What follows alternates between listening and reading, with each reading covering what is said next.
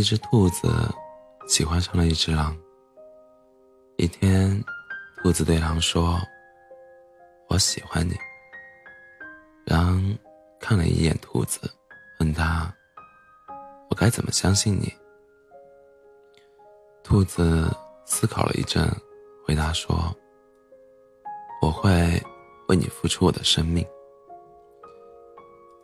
狼沉默了一会儿。看着一脸坚定的兔子，淡淡的笑了一下。我比你强大的多，不需要你的保护。兔子急了，恳求道：“我不会奢求太多，那我们能做朋友吗？”狼无所谓的笑笑，点点头，算是回应。这个面对他毫无畏惧的小家伙，确实是他。使自己对他产生了一点点的兴趣。从那以后，兔子每天都会待在狼的身边，每天一遍，乐此不疲地对他说：“我爱你。”从那以后，狼的身边多了一只小兔子，每天一遍，他对小兔子诉说的爱意，淡淡的回应着：“我知道。”兔子对狼的冷漠并不在意，他知道自己爱着它，那就够了。狼对兔子的爱意并不在乎，他认为时间长了，兔子就会放弃，将自己忘掉。一天，兔子问狼：“有人说，雨水。”是离去的人留恋城市的某一个人留下的泪水。那你说，雪是什么呢？狼想，狼想都不想，回答道：“不知道。”兔子沉默了，没有再说话。一天天，一年年，狼不知道自己对兔子的感情。已从感兴趣变成了爱。兔子记得的最幸福的事，就是狼对它的承诺，他们的约定。连就连，你我相约定百年，谁若就十七岁死，奈何桥上等三年。直到那一天。原本总是跟在自己身后的兔子不见了，一向冷静的狼焦躁不安的在偌大的森林里飞奔，寻找着兔子的身影。小溪边，他找到了差点被自己的朋友当成午餐的兔子。离开的时候，他的朋友拦下他，问道：“你喜欢他，对不对？”狼想要否认，却开不了口。他的朋友叹口气说：“叹口气，对他说：‘面对现实吧，兄弟，不要狡辩，你确确实实爱上了他。’作为狼的孤傲和自尊，他下意识的不允许自己喜欢上一只兔子。那天以后。”狼开始疏远兔子，不再在古树边等那只贪睡的兔子，然后在在他一脸抱歉飞奔过来的时候，淡淡的说一声：“我刚到。”兔子察觉到狼的不对劲，但他却没有去过问任何事情，他没有再去找过狼。最后。狼在小溪边看到了兔子的笔记。谢谢你，有你的陪伴，我很快乐。狼再也没有看到兔子的身影，他常常看着淡淡的月亮发呆，缺了一半的月亮。以前身边总有兔子的陪伴，苦笑了一下。也许，兔子厌倦了吧。可他并不知道，每天在他的不远处，总有一只兔子，默默地跟在他的身后。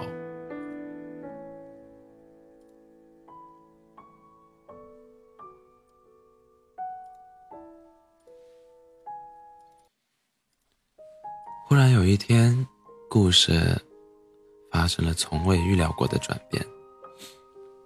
狼是整个狼族的统治者，但失去兔兔子之后，他的精神状态一直不好。几只有着野心的狼，在他独自一人的时候，对他发起了攻击。兔子眼看着狼招架不住。只能焦急地看着他，无能为力。当一只狼趁他不备扑向他时，兔子拼尽全力向那只狼撞去。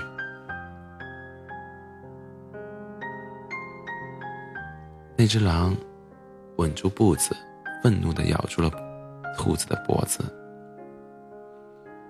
狼呆愣了一下，看着一滴滴鲜血。滴在翠绿的草地上，格外的刺目。他怒吼一声，冲上去和那几匹狼打斗。杀红了眼的他，让所有的狼站立。终于以惨败告终。草地，草地上堆聚了几具狼的尸体，在这中间，一抹洁白的却沾着鲜血的小小身影，格外的醒目。兔子拼尽最后的力气，抬起头，虚弱的微笑着说：“我说过，我会为你付出我的生命。”狼看着那具小小的身体，渐渐没了起伏，凄厉的嚎叫声回荡在寂静的森林里，眼泪不由自己控制的往下落。九月份的天空中飘起了小小的雪花。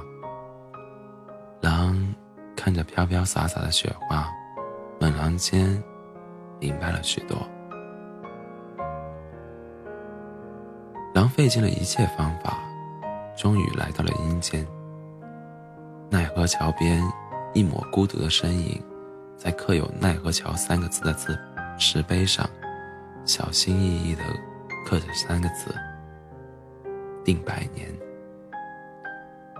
狼悄悄来到了兔子的身边，轻轻的对他说：“喂，兔子，我喜欢你，要和我回家吗？”兔子小小的身体一愣，缓缓回过头，看到来者，眼泪夺眶而出。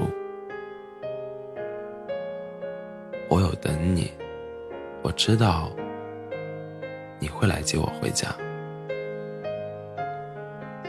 狼看着他，忽然说道：“兔子啊，你不是问我雪是什么吗？直到你离开我，我才发现，雪啊，是死去的人在留恋城市的某一个人，而那个人。”为他的离去而哭泣，他的心碎了，疼了，冷了，就结成了雪花。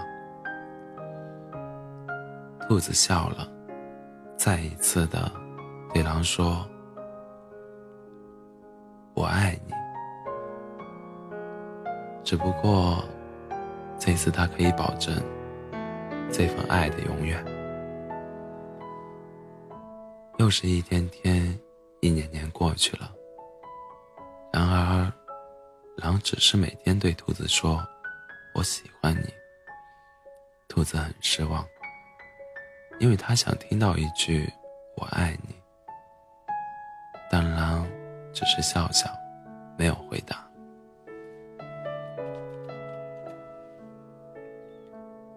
兔子从不知道，为了。把自己从阴间带回来，狼用爱换回了他的生命，所以，狼知道自己不懂爱，他只能对他说：“说喜欢。